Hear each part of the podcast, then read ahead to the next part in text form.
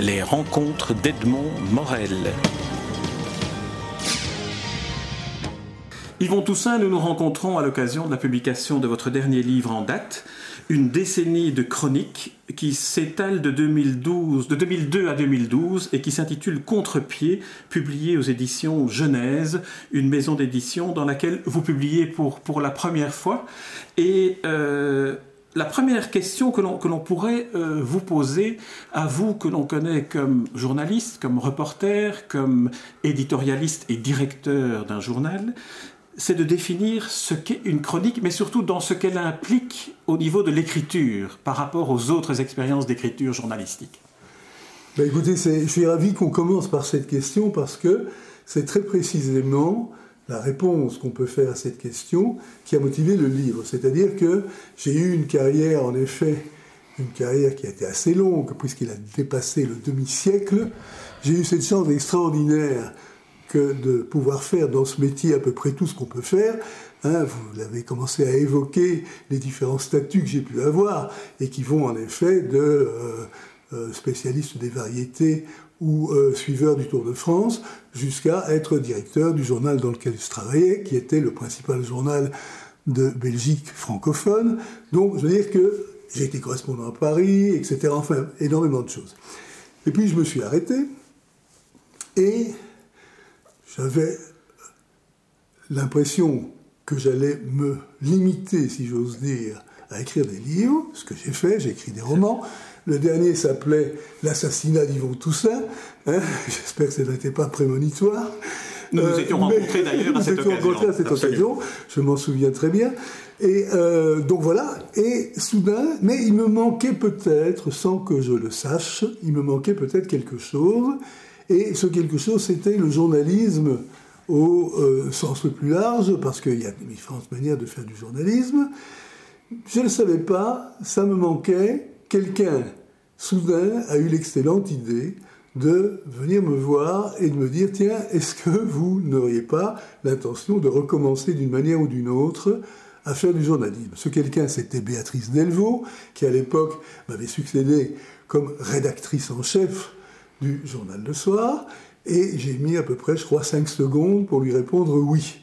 Et j'ai été absolument enchanté, parce que finalement, en parlant de ce que euh, ça allait être, ces chroniques, parce qu'on avait, on s'était mis d'accord sur le mot chronique sans trop savoir ce qu'il signifiait, on s'est aperçu qu'on avait la même conception, c'est-à-dire, et moi je l'avais formulé d'une manière un peu brutale, la chronique c'est n'importe quoi. Mais n'importe quoi, c'est magnifique. Quand on peut véritablement parce que vous travaillez dans une ambiance et avec des gens qui vous laissent une liberté totale, quand on peut travailler comme ça, en allant de tous les côtés, en humant l'air de toutes les manières, c'est le bonheur absolu. Or, c'était ça le contrat, c'est-à-dire j'allais parler de n'importe quoi, n'importe comment, avec gravité de temps en temps, mais le plus souvent avec frivolité, mais mélanger tout ça, parce que les frivolités, c'est très important dans la vie. Je veux dire que ça permet d'atteindre finalement euh, beaucoup de choses. Bon, on s'est dit, je vais faire court parce que sinon non, je, non, non, je, non, parce que je pense que c'est important de, de, de, voir justement le, le, le, travail préalable. Alors là, je me suis dit, et, et, Béatrice et moi, on disait, bon, si tu as envie de faire un éditorial, tu fais un éditorial en cinq lignes. Hein, si tu as envie de faire une analyse, c'est pareil, parce que finalement, il faut absolument que ça bouge dans tous les sens, que tu tournes la tête dans tous les sens, que tu, tu te permettes absolument des tas de choses que tu ne pouvais pas te permettre quand tu faisais l'éditorial du journal Le Soir sur un problème d'une très grande gravité. Donc en réalité, un mini-éditorial, une mini-analyse, une frivolité, tu peux... Et à ce moment-là, moi j'ai dit, ah ben oui, je voudrais de temps en temps citer des chansons, parce que finalement, je trouvais que des chansons ou des poèmes.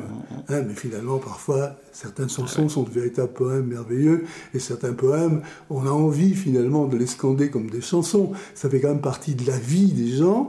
Et soudain, on s'aperçoit que même ça, hein, ça te permet d'aller soudain dans l'aigu, dans le pointu des choses.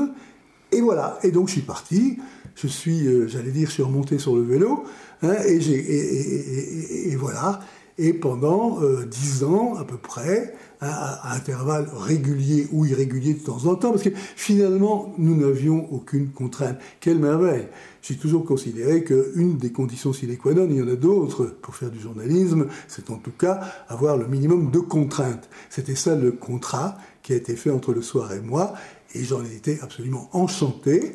Et je suppose que si le soir m'a suggéré de faire euh, cette petite... Euh, comment dit-on, sélection hmm. de certaines chroniques, parce qu'il y en a eu des centaines en réalité, hein, et bien finalement c'est qu'eux aussi pensaient que ça c'était pas trop mal dans un détour de colonne d'avoir ce contre-pied hein, qui pouvait peut-être un petit peu faire bouger les gens d'une manière euh, à laquelle ils n'avaient pas pensé.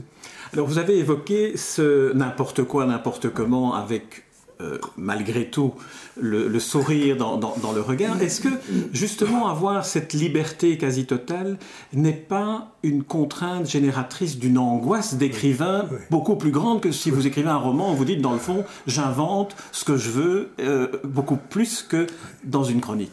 Oui, c'est vrai, c'est-à-dire, la contrainte, elle est là, et surtout la régularité des choses. C'est-à-dire que, ça, il y a quand même un corset. Je disais qu'il n'y en avait pas, il y en avait un, c'était qu'il y avait une périodicité. À ce moment-là, il fallait donner sa copie. Et donner sa copie impliquait évidemment de prendre, de trouver des sujets sur lesquels des contre-pieds étaient possibles. Il fallait justifier le titre, je veux dire, c'était pas simplement d'écrire quelque chose sur l'Europe ou sur, euh, l'islam, mais euh, on écrit énormément.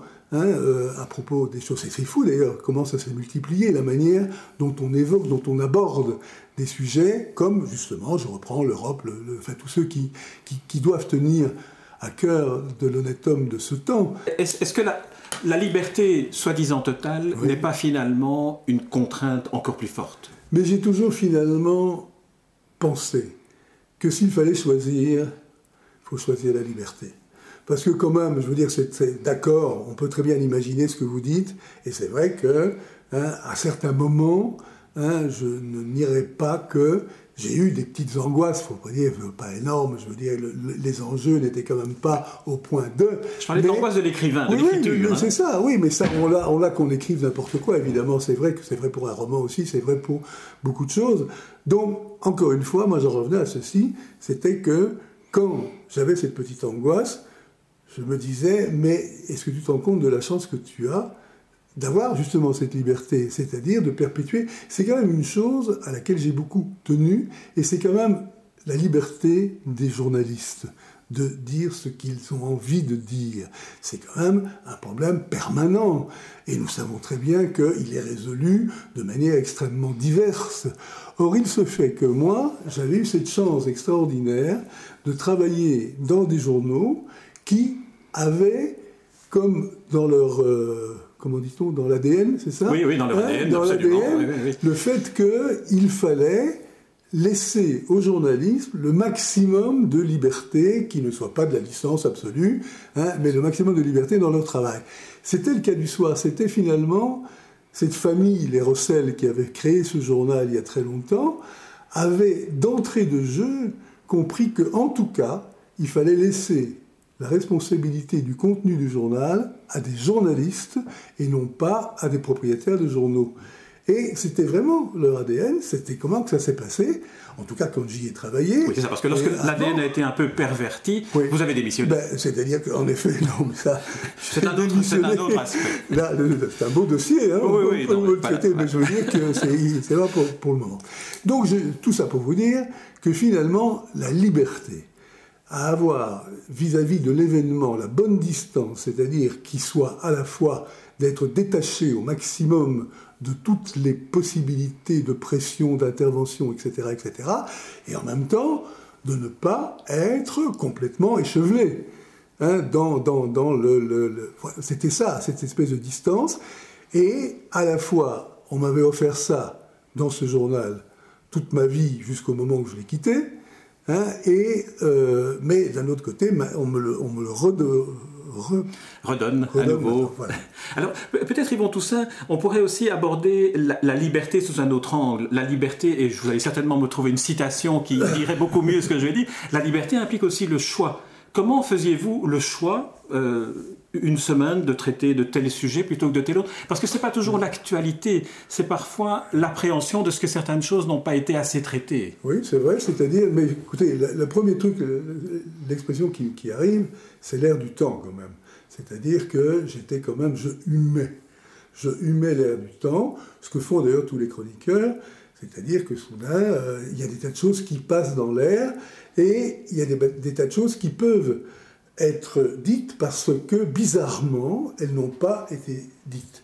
Il y a des choses aussi à propos desquelles on peut prendre le contre-pied de ce qu'on dit et on s'aperçoit que ça marche aussi. C'est-à-dire qu'on a le sentiment parfois que certains problèmes, dès le moment où on, énonce ce qu'on croit être une vérité, ça, se tient, ça se tient bien, c'est parfait. Sauf que si vous faites l'expérience, vous énoncez soudain le contraire, vous le défendez et ça se tient tout aussi bien. C'est-à-dire qu'il faut bien dire une chose, c'est que les, la vie est aléatoire. Hein. je veux dire que c'est... Euh, qui sommes-nous autant que nous sommes pour penser que nous écrivons des choses définitives? Les choses sont fugaces aussi, les choses se modifient. On est quand même dans un univers qui bouge, qui se modifie perpétuellement, qui est, qui est flou, qui il n'y a, pas de vérité révélée. Enfin, en tout cas, c'est mon, opinion. Il n'y a pas de, comment dire, d'affirmation péremptoire. Le péremptoire est quand même le ridicule absolu du raisonnement. Euh, donc, il n'y a pas de, militantisme qui, à un certain moment, ne deviennent pas accablants parce que stérilisants. Euh, il n'y a pas de réalité qui, soudain, ne s'écroule pas devant une fiction qui va beaucoup plus loin sans en avoir l'air. C'est une de mes grandes théories, ça c'est une de mes grandes, c'est-à-dire que la fiction va spontanément plus loin que la réalité. De même qu'une autre, de, si vous voulez tous mes travers, c'est que les choses qui comptent dans la vie, ce sont les questions et pas les réponses. une fois pour toutes, alors là, vraiment, ça, je le dis à chaque fois qu'on me permet d'ouvrir la bouche. Hein, je ne sais pas, que vous en pensez, mais moi, pour moi, c'est obsessionnel. C'est-à-dire que j'ai quand même bien. les grands journalistes, c'est ça. Les grands journalistes, c'est ceux qui posent des questions. Parce que finalement, les réponses, hein, justement, elles sont, elles sont ce qu'elles sont. Mais les questions, c'est incroyable comment ça fait redémarrer perpétuellement les machines intellectuelles. Absolument, non mais là j'adhère tout à fait à, cette, euh, à cette approche, à cette même philosophie de vie, de dire finalement c'est aussi la philosophie, c'est aussi poser des questions plutôt que d'administrer des réponses. Alors euh, vous, dites d'ailleurs à un moment donné, je ne sais plus si c'est Béatrice Delvaux ou si c'est vous dans votre avant-propos, j'ai mal pris mes notes, que vous avez aussi cette volonté d'être avare de certitude qui vous conduit parfois non seulement à écrire le contraire de ce que vous pensez, mais aussi à penser contre vos convictions. C'est très stimulant. Voilà. C'est aussi, ça fait partie aussi des choses que je répète à chaque fois qu'on me permet d'ouvrir la bouche. Je me plains pas, hein, parce qu'on me permet souvent d'ouvrir la bouche. Mais c'est ça, c'est-à-dire que finalement, euh, se remettre en question, au moins autant qu'on remet en question les choses dont on parle, dont on a envie de parler. Penser contre soi-même. Se dire que, d'abord, on a tort une fois sur deux. C'est évident. C'est évident. Où, allons-nous? Qui sont, Où sont les hommes qui, plus d'une fois sur deux, euh, disent des choses pertinentes? C'est pas vrai. Bon, pertinence, c'est très bien, l'impertinence, c'est pas mal non plus, et encore une fois, ça va plus loin. Et tout le temps, il faut renverser finalement les choses. En tout cas, moi, je me suis mis un point d'honneur et je me suis dit que finalement, c'était fécond. Euh, c'était c'était fécond de se dire, tiens, moi j'ai toujours professé ça, j'ai toujours pensé cela, et eh bien si on mettait le raisonnement cul par-dessus tête, qu'est-ce qui se passe? Eh bien il se passe souvent des choses tout à fait étonnantes, et qui nous font aller quelques centimètres plus loin. Pour revenir peut-être sur une de vos activités, dans quelle mesure est-ce que la pratique de la fiction, de, du roman, a, alimenté cette, cette pratique de, questionnement? Complètement, d'un bout à l'autre. D'un bout à l'autre, je me suis dit que, en inventant des choses, j'allais soudain toucher quelque chose d'inattendu et quelque chose dont la pertinence soudain dévoilée finalement, donnait le vrai sel ou le vrai poivre à ce que je proposais aux gens.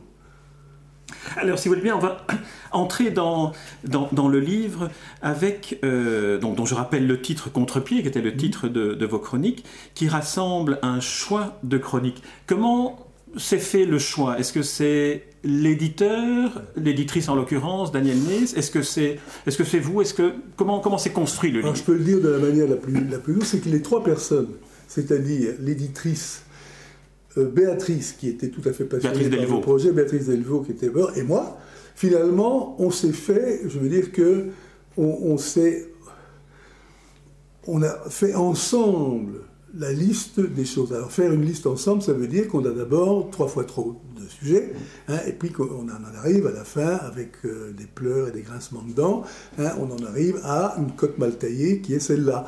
Alors finalement, bon, ça s'est pas trop mal passé, on s'est aperçu que finalement le problème était surtout de supprimer, hein, et non pas d'avoir. Donc je veux dire que la richesse, n'est-ce pas, de la matière était telle que ça ne nous a pas posé trop de problèmes de sélectionner la petite centaine de chroniques. Y en avait, on avait fait beaucoup.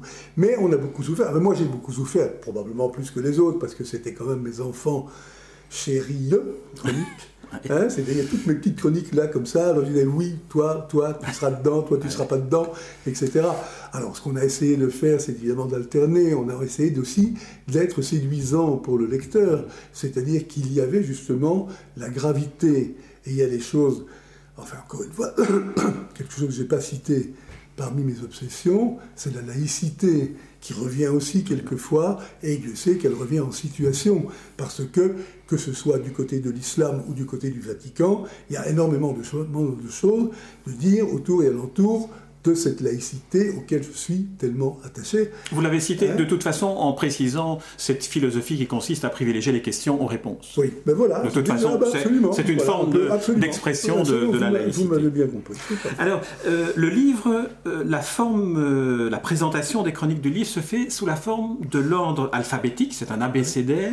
J'ai eu le sentiment en lisant le livre, j'ai fait plusieurs lectures. Une lecture en picorant comme on le fait au début d'un livre, puis une lecture systématique et je me suis dit, dans le fond, l'ordre alphabétique permet de créer une sorte d'intemporalité de ces chroniques. Puisque ce n'est qu'après la lecture d'une chronique qu'on se rend compte, tiens, ça a été écrit à tel moment, à telle date, alors que on ne parvient pas, sauf dans certains cas où il y a des faits précis, à déceler le moment où la chronique a été datée. Alors moi j'étais obsédé dès le début par le mélange par le, le, on jetait ensemble des morceaux de texte les uns contre les autres, et il y avait des petites étincelles qui se produisaient, des coq Les coq soudain, hein, c'était magnifique parce que on partait dans une direction, et puis il y avait une sorte de bifurcation complète qui, en même temps, relativisait chaque chose et parfois faisait des, des accouplements bizarres.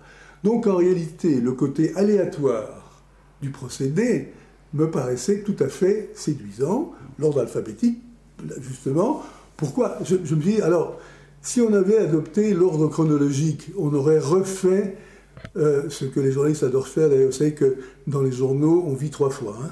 Hein, on vit trois fois. D'abord, il y a tous les ans une rétrospective qui obligatoirement nous fait revivre ce que nous avons vécu.